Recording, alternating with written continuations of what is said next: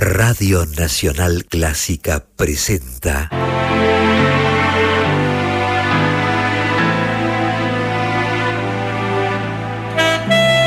Sonido con sentido. Idea y conducción, Luciano Grimberg.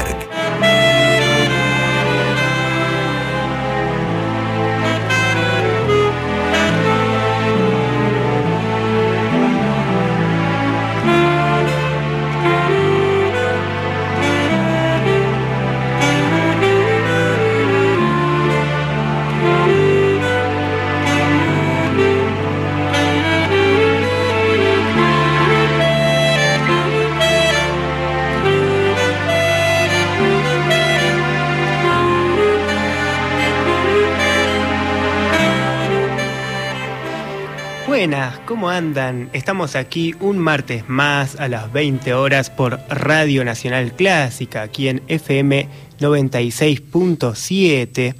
Estamos nuevamente aquí, gracias a Radio Nacional Clásica, gracias a todos ustedes que están del otro lado. Y el día de hoy tenemos un nuevo programa con la columna de Germán Rúa que vamos a tener dentro de un ratito y en donde vamos a estar el día de hoy tratando un par de temas puntuales. Por un lado, en la columna de Germán vamos a hablar de la Bohème de Puccini. Vamos a, como siempre, interpolar música, filosofía y las demás cuestiones que nos trae nuestro filósofo favorito y lo que nos pueden aportar ustedes al 15 53 35 53 67.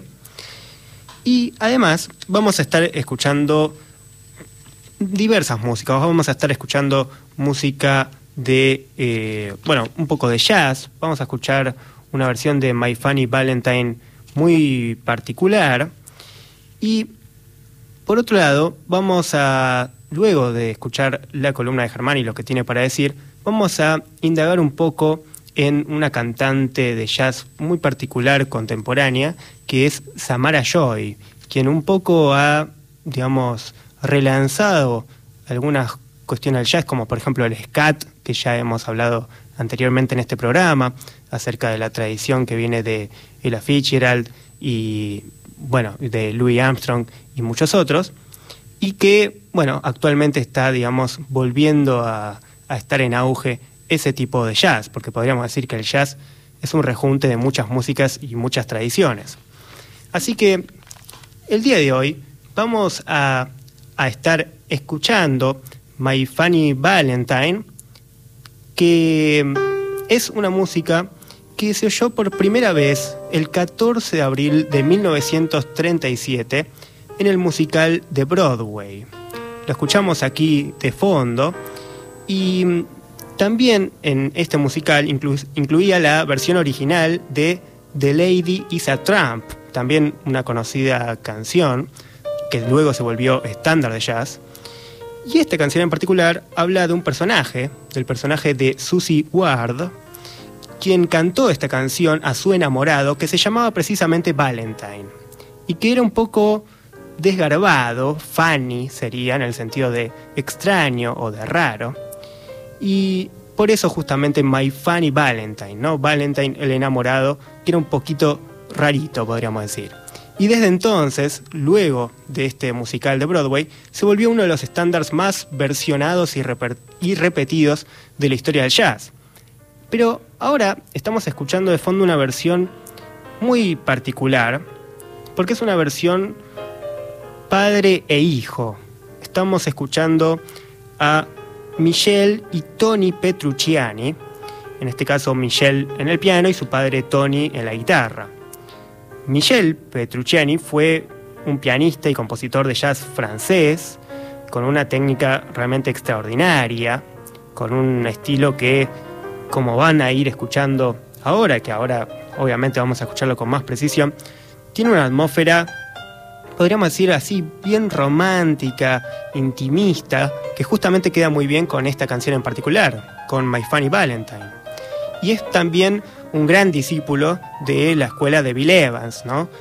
del que era un ferviente admirador y que bueno, va mezclando el gran uso del ritmo eh, con la, el, lirismo de Bill Evans y con la armonía no tan florida de Bill Evans, que bueno, yo creería que es eh, claramente una escuela nueva del jazz, al menos del piano dentro del jazz, lo que abrió Bill Evans con su música. Pero además, bueno, Tony, digo, Michelle, en el piano, vivió aquejado de una gran enfermedad ósea llamada osteogénesis imperfecta, por lo que apenas llegaba al metro de altura. Sin embargo, esto no fue para nada un obstáculo para que se dedicara desde la infancia de manera casi exclusiva al estudio del piano. Debido a su enfermedad, obviamente, influyó mucho. Al comienzo de su carrera, su papá y su hermano ocasionalmente tenían que cargarlo en brazos, puesto que no lograba caminar por sí sola. Sin embargo, su enfermedad, según él, también le generó ciertas ventajas para su carrera, ya que era un impedimento físico que por otro lado le impedía tener distracciones en otras actividades y podía dedicarse exclusivamente a la música y al piano en particular. Por lo tanto, sabiendo esta historia, esta es una grabación con mucho trasfondo, como ven. Está aquí el padre en la guitarra, quien lo estuvo, bueno, ayudando, sosteniendo en su carrera musical, y el hijo en el piano, quien luego triunfó y que además de ser un gran discípulo de la escuela de Bill Evans, luego podríamos decir que hizo su propia escuela, porque muchos lo consideran uno de los grandes pianistas de jazz, al menos de, de los últimos tiempos, ¿no?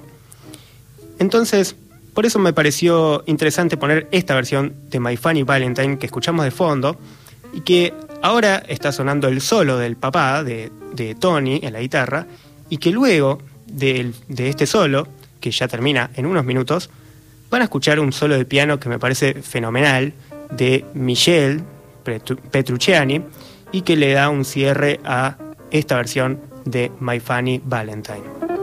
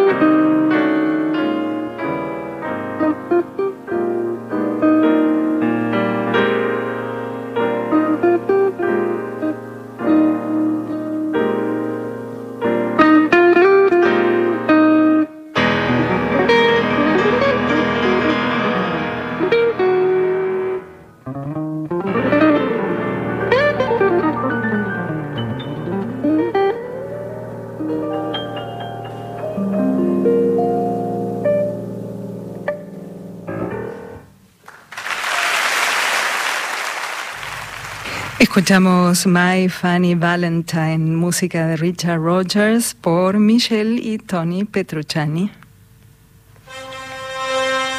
¿Qué hay de nuevo, bufón? Ópera en deconstrucción. Derivas filosóficas de un género extremo por Germán Rúa. Bueno, estamos nuevamente en una columna de ¿Qué hay de nuevo, bufón?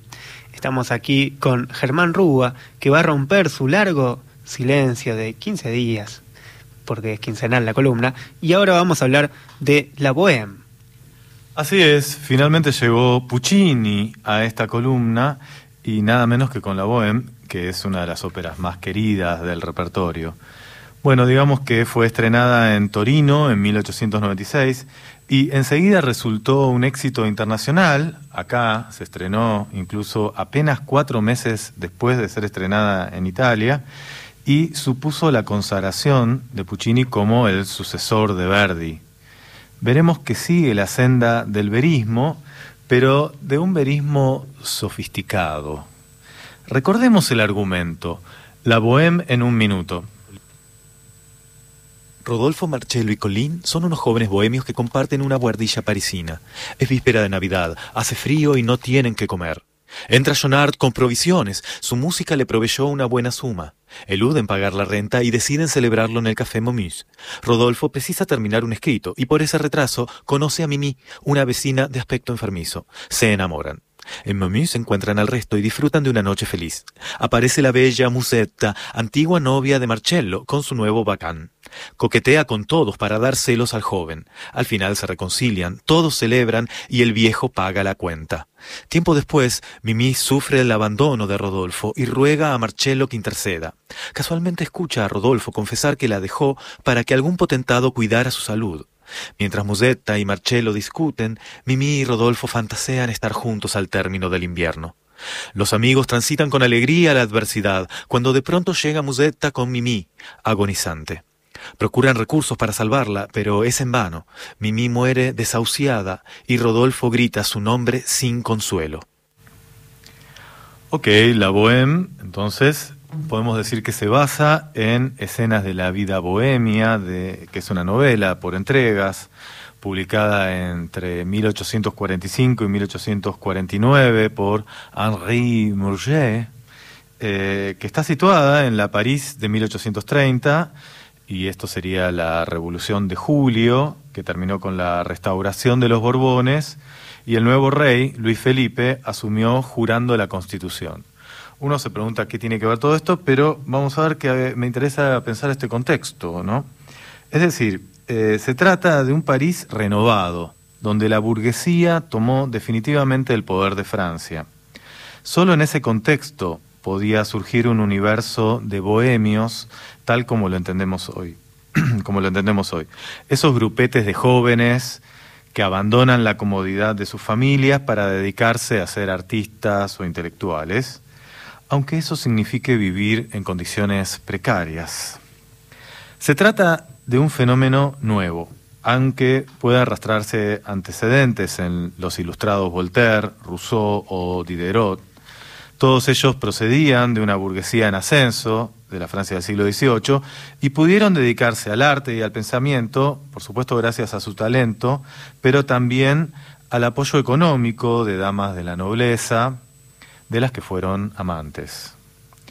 Eh, esas vidas eran bastante erráticas, ¿no? y dependían fuertemente de sus mecenas, pero esta cercanía con la nobleza los aleja un poco de nuestro imaginario bohemio. Podemos pensar en otro antecedente de la bohemia, en Mozart, que fue el primer músico prestigioso que se hartó de ser siervo del arzobispo de Salzburgo y partió para Viena, donde tuvo que inventar el modo de ganarse la vida y se puso a organizar sus propios conciertos. Escuchemos ahora el comienzo de la ópera, donde Rodolfo y Marcello se mueren de frío y deciden quemar sus obras.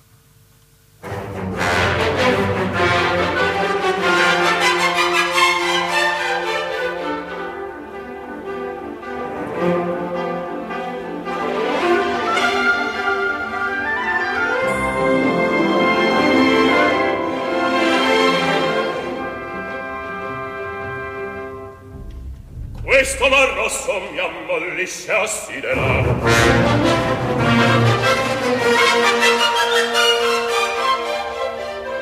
Se addosso mi piovesse in stelle. Per vendicarmi a fuoco un.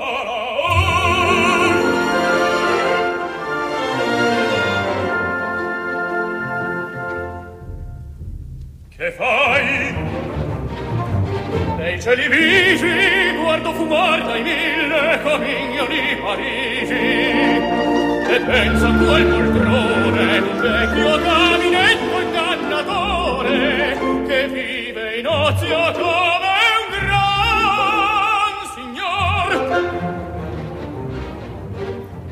le sue renditi oneste non penso non riceve che fanno sotto la neve. Rodolfo io voglio dirti un mio pensiero profondo. Un freddo cane. E io Marcel non ti nascondo che non credo al sudor della fronte o ghiacciate le dita quasi ancora te ne stimolate giù in quella gran ghiacciaia che il cuore mi usica un caminetto che sciupa troppo e in fretta. dove l'uomo è fascino. E la donna è l'alare l'uno brucia e non soffia e l'altro sta a guardare. E intanto qui si gela. E si muore di nebbia fuoco ci vuole aspetta sacrifichiam la sedia Bueno, seguimos aquí en vivo. Pueden escribirnos al 15 53 35 53 67. Estamos aquí gracias a Horacio Prado en la operación, Carolina Guevara en la locución y Germán Rúa que está aquí, a quien le digo, recién hablabas de antecedentes, ¿no? Pero, ¿cuándo se puede hablar propiamente de artistas o intelectuales bohemios? ¿A qué te referís con eso? Bueno, recién escuchábamos cómo se estaban muriendo de frío y decidían sacrificar la, la silla y después van a hacerlo con sus textos. Eh, si tenemos que pensar realmente en un antecedente, esto propiamente comienza en el quiebre, perdón, no, no un antecedente, sino cuando propiamente comienza, eh, es en el quiebre del siglo XVIII y del siglo XIX. ¿no? Es célebre, por ejemplo, la amistad estudiantil de Hegel, Schelling y Hölderlin, en el seminario de Tübingen.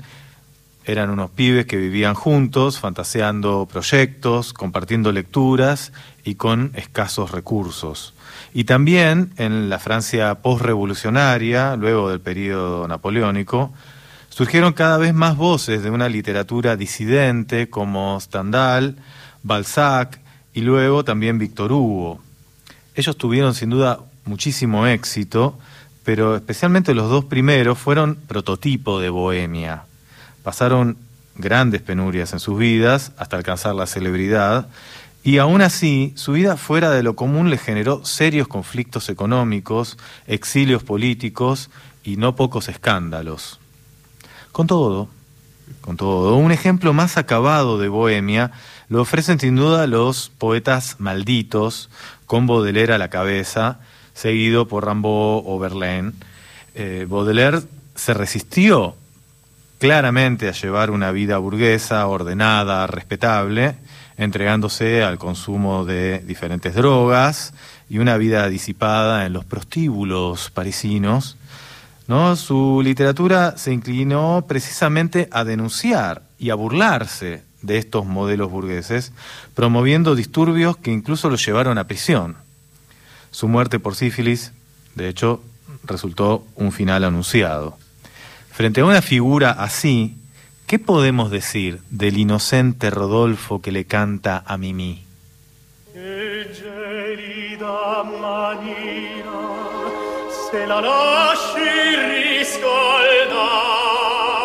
cercar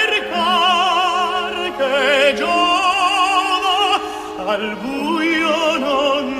trova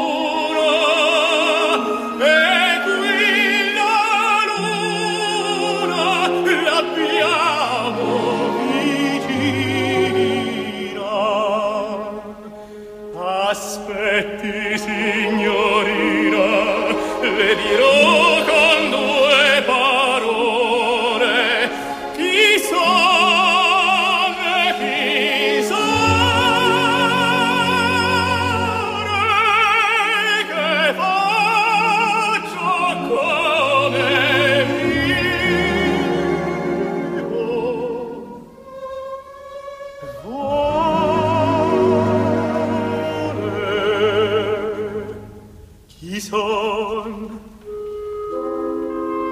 Chi son? Sono un poeta, che cosa faccio? Scrivo, e come vivo, vivo.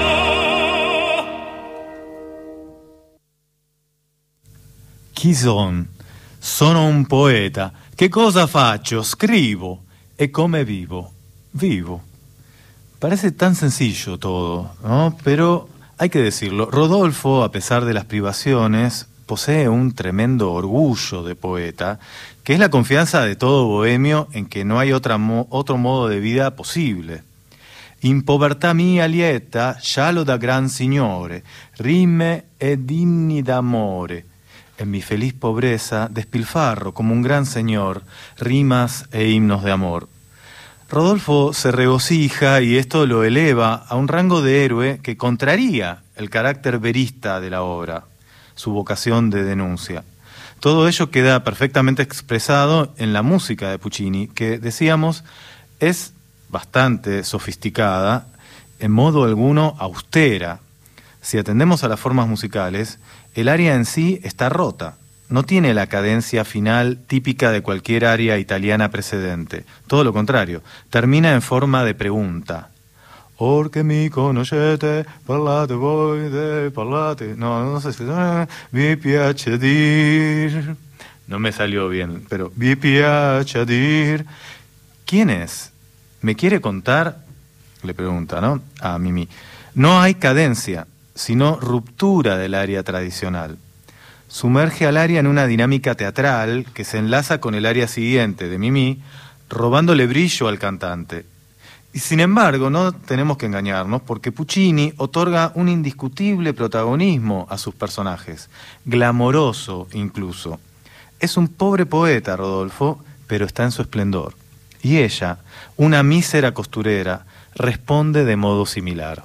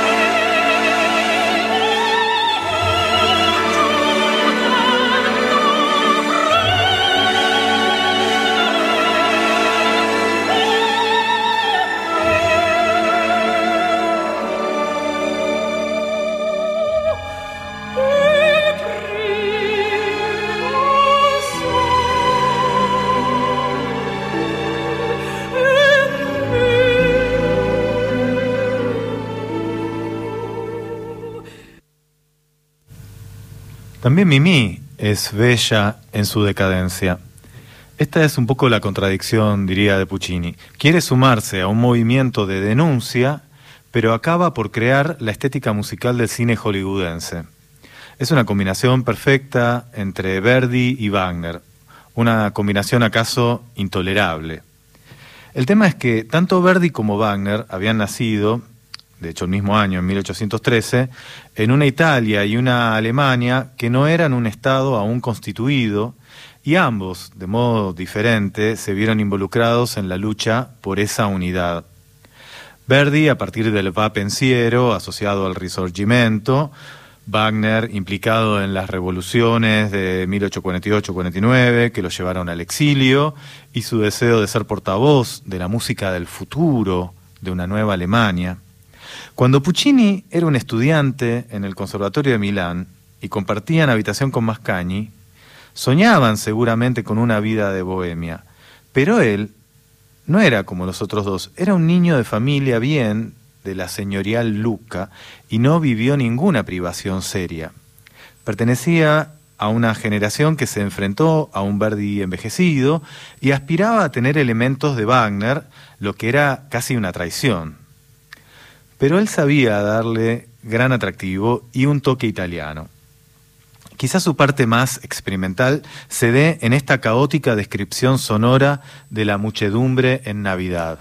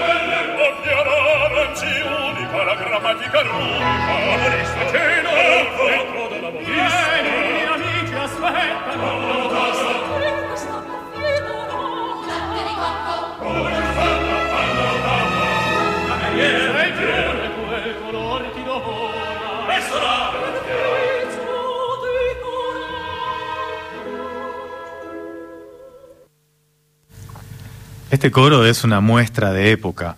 La escena transmite el descontrol de una gran ciudad. Estamos en 1896, a minutos del siglo XX. París se parece a la Milano que Puccini conoce. Las melodías no son para nada recordables, son gritos inconexos que emergen de un rincón a otro del escenario. Como el avance de una cámara de cine, que se inventó ese mismo año, la escena comienza con el canto indiferenciado de la multitud, Luego distingue voces aisladas de vendedores o niños que corren. Finalmente surgen, en medio de la multitud, los protagonistas. La escena puede suceder en cualquier gran ciudad. Se trata entonces del éxtasis de la burguesía en las calles. ¿Hay denuncia verista en la bohème? Sí, pero mucho más alegría, exaltación. La bohemia en sí, en sí misma, es un fenómeno burgués surge en medio de la multitud y su anonimato. Es en ese marco que Colín, el filósofo cabizbajo, decide empeñar su viejo tapado para ayudar a Mimi. Todo por dos pesos, todo para nada.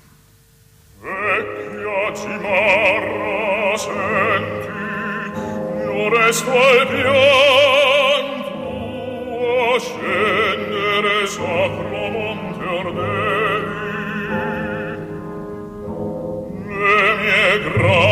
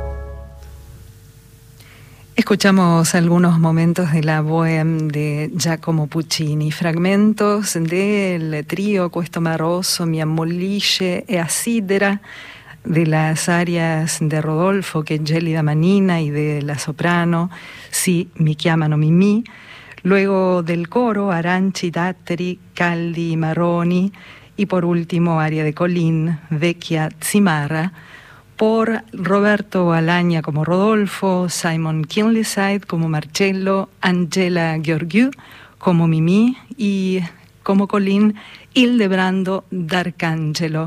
Junto a ellos, coro y orquesta del Teatro a la Scala, la dirección de Ricardo Chailly, en esta grabación de 1998.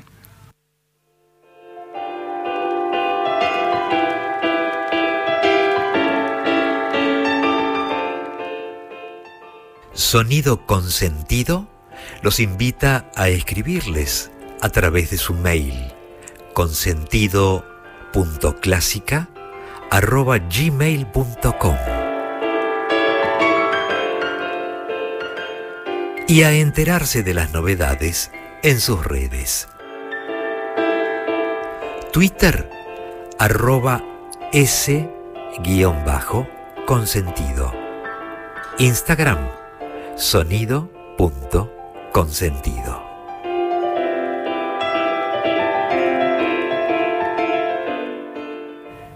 Bueno, seguimos aquí en vivo en Radio Nacional Clásica. De vuelta nos pueden escribir al 15 53 35 53 67. Aquí Vero de San Cristóbal que nos escribe hermosa música y muy didáctico y claro Luciano. Nos escribía del comienzo, ¿no? De que escuchamos My Funny Valentine. Así que un abrazo también para Vero. Y también aquí Elvio de Valvanera nos escribe buenas noches consentidos. Claramente sonidos con sentido en un programa con sentido filosófico, tal como Luciano siempre hace y Germán cuando le toca. Maravilla. En cuanto a la bohemia, living la vida loca, ¿no? Dice Elvio de Valvanera. Totalmente. Y la ópera también refleja algo de eso, como bien dijo Germán. Y ahora, pasando a otro tema, vamos a escuchar una música muy hermosa de Richard Strauss, Morgan, que está basada en un conmovedor poema de Mackay que habla del amor más allá de la muerte y de la muerte más allá del amor. Es un poema muy bello para el que Strauss compuso esta música, que tiene justamente una mezcla de amor y de muerte.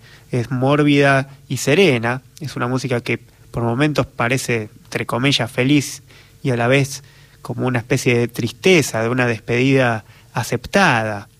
Es una música embriagadora y a la vez desoladora.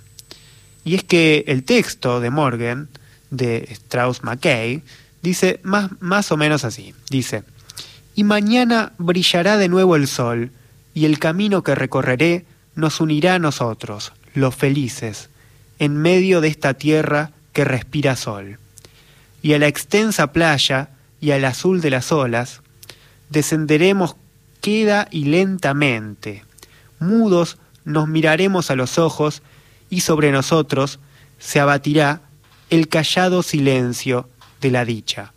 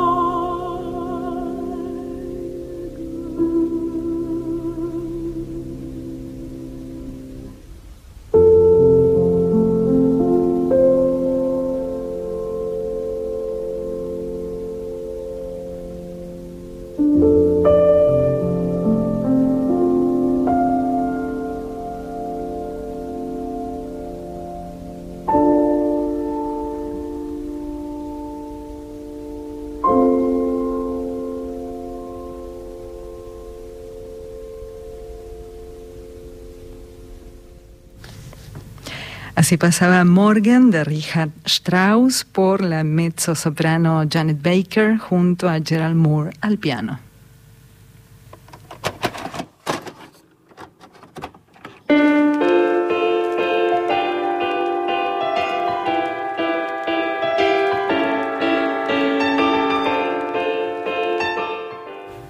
Bueno, seguimos aquí en Sonido con Sentido.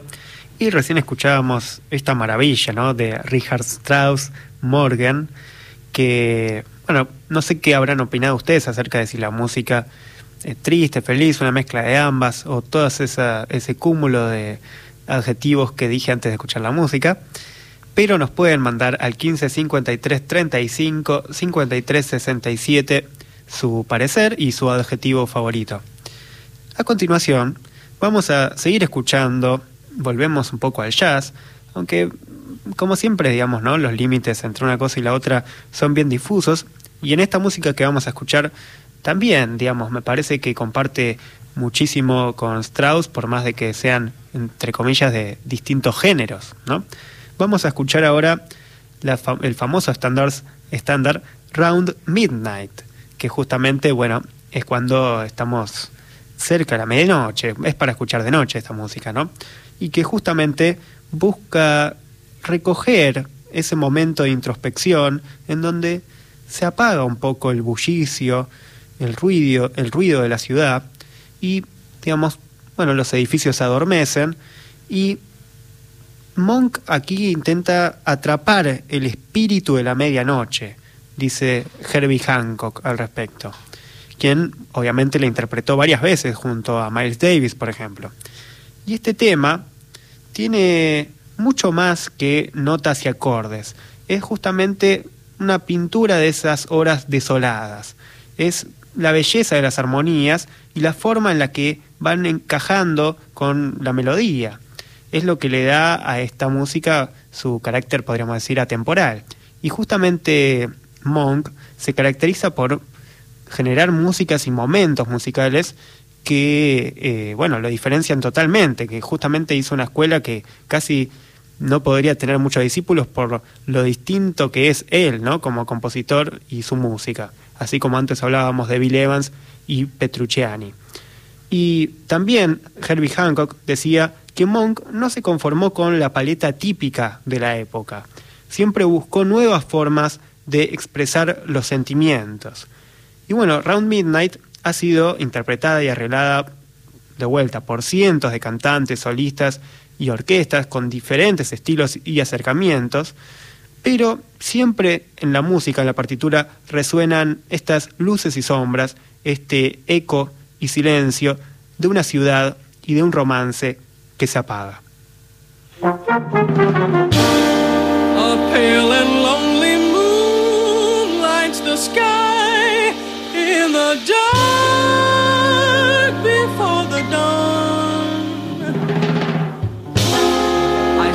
Here in my room, how I sigh for the day that's come and gone. Another lonely day passes by, and a new day's coming on at midnight.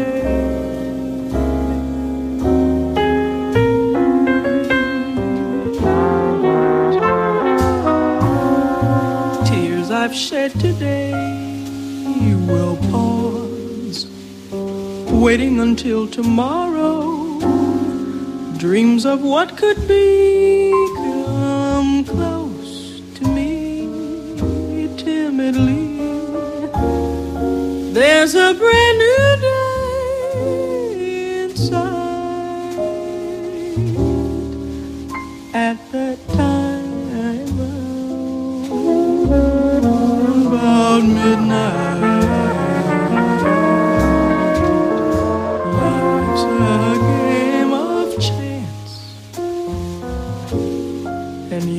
just one of the minor players.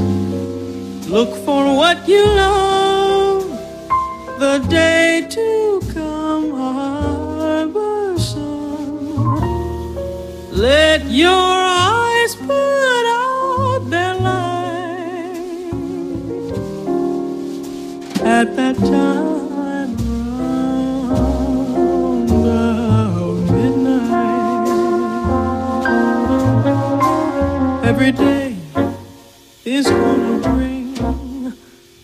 sadness. Every day is gonna bring some gladness. So take what you can of the glad times.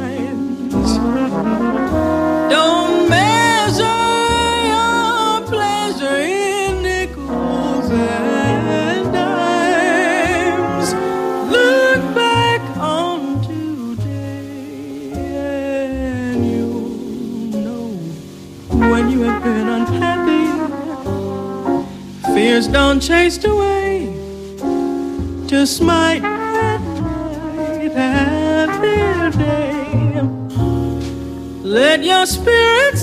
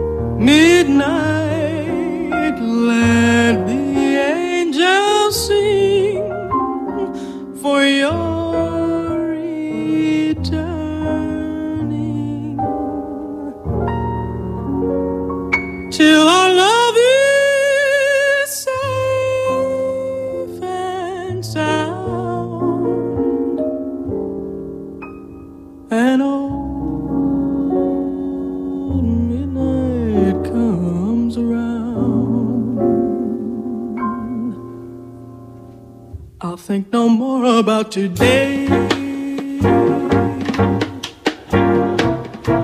For in a while this old day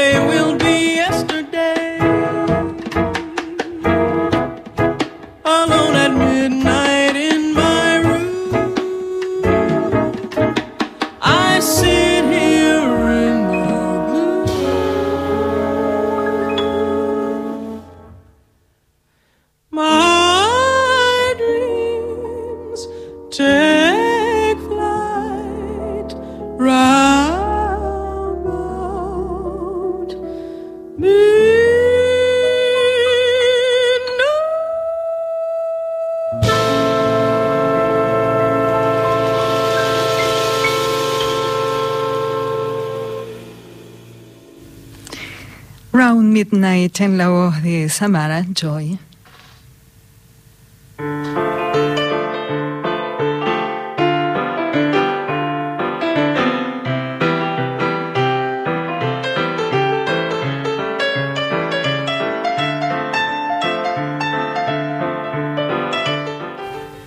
Bueno, seguimos aquí en vivo, en Sonido con Sentido, un programa al cual ya le quedan pocos minutos, al menos de mi voz al aire. Quiero nuevamente agradecer a Horacio Prado, a Carolina Guevara, que nos acompañan, a Germán Rúa, que nuevamente se suma en un nuevo silencio para volver a hablar cuando sea importante, de aquí a 15 días, con una nueva columna de que hay de nuevo bufón. Y las anteriores las pueden escuchar en Spotify, en Sonido con Sentido, el podcast, y que también está en el resto de plataformas de podcast. Y eh, bueno, allí pueden escuchar todas las emisiones de que hay de Nuevo Bufón y todas las emisiones del programa en sí mismo. Y también en Instagram, como siempre les digo, eh, se pueden eh, pasar y ahí subido un montón de material al respecto, también Sonido con Sentido. Y recién escuchábamos a la gran Samara Joy, que les adelantaba al comienzo, ¿no? Que aquí quería que, que escuchen particularmente, bueno, esta famosa música de Monk y, bueno, de vuelta un poco indagar el trasfondo de ese estándar, pero también qué voz particular, ¿no? Que tiene Samara Joy, que siendo tan joven ha, digamos, ya le dio un aire nuevo al jazz junto a otras nuevas cantantes que están apareciendo y que vamos a ir viendo en próximas emisiones y que mm, bueno, tiene una ductilidad increíble, además de un timbre de voz muy particular que hace que versiones de, de músicas que ya han sido versionadas tantas veces parezcan, bueno, nuevas. Eso le da un nuevo aire, ¿no? Y a continuación vamos a escuchar a un pianista que siempre suena nuevo, de alguna manera, que es Ahmad Jamal. Vamos a escuchar el trío de Ahmad Jamal y con eso terminamos el sonido consentido del día de hoy, que además es un pianista que siempre está jugando. Hay quien dice que tiene el, verdadero espíritu del jazz está en Ahmad Jamal, por la forma que tiene de improvisar, esa idea de como si fuera un, un niño que agarra el piano y le empieza, empieza a ver, bueno, a ver qué suena esta tecla, cuál suena la otra. Tiene algo de esa sorpresa eh, o ese asombro que también tiene que ver con la filosofía, ¿no?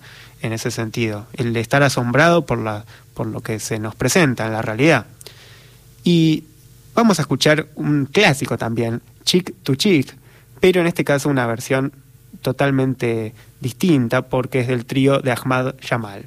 Así que yo me despido, nos vemos el próximo martes a las 20 horas, les mando un gran abrazo y nos vemos con más sonido con sentido.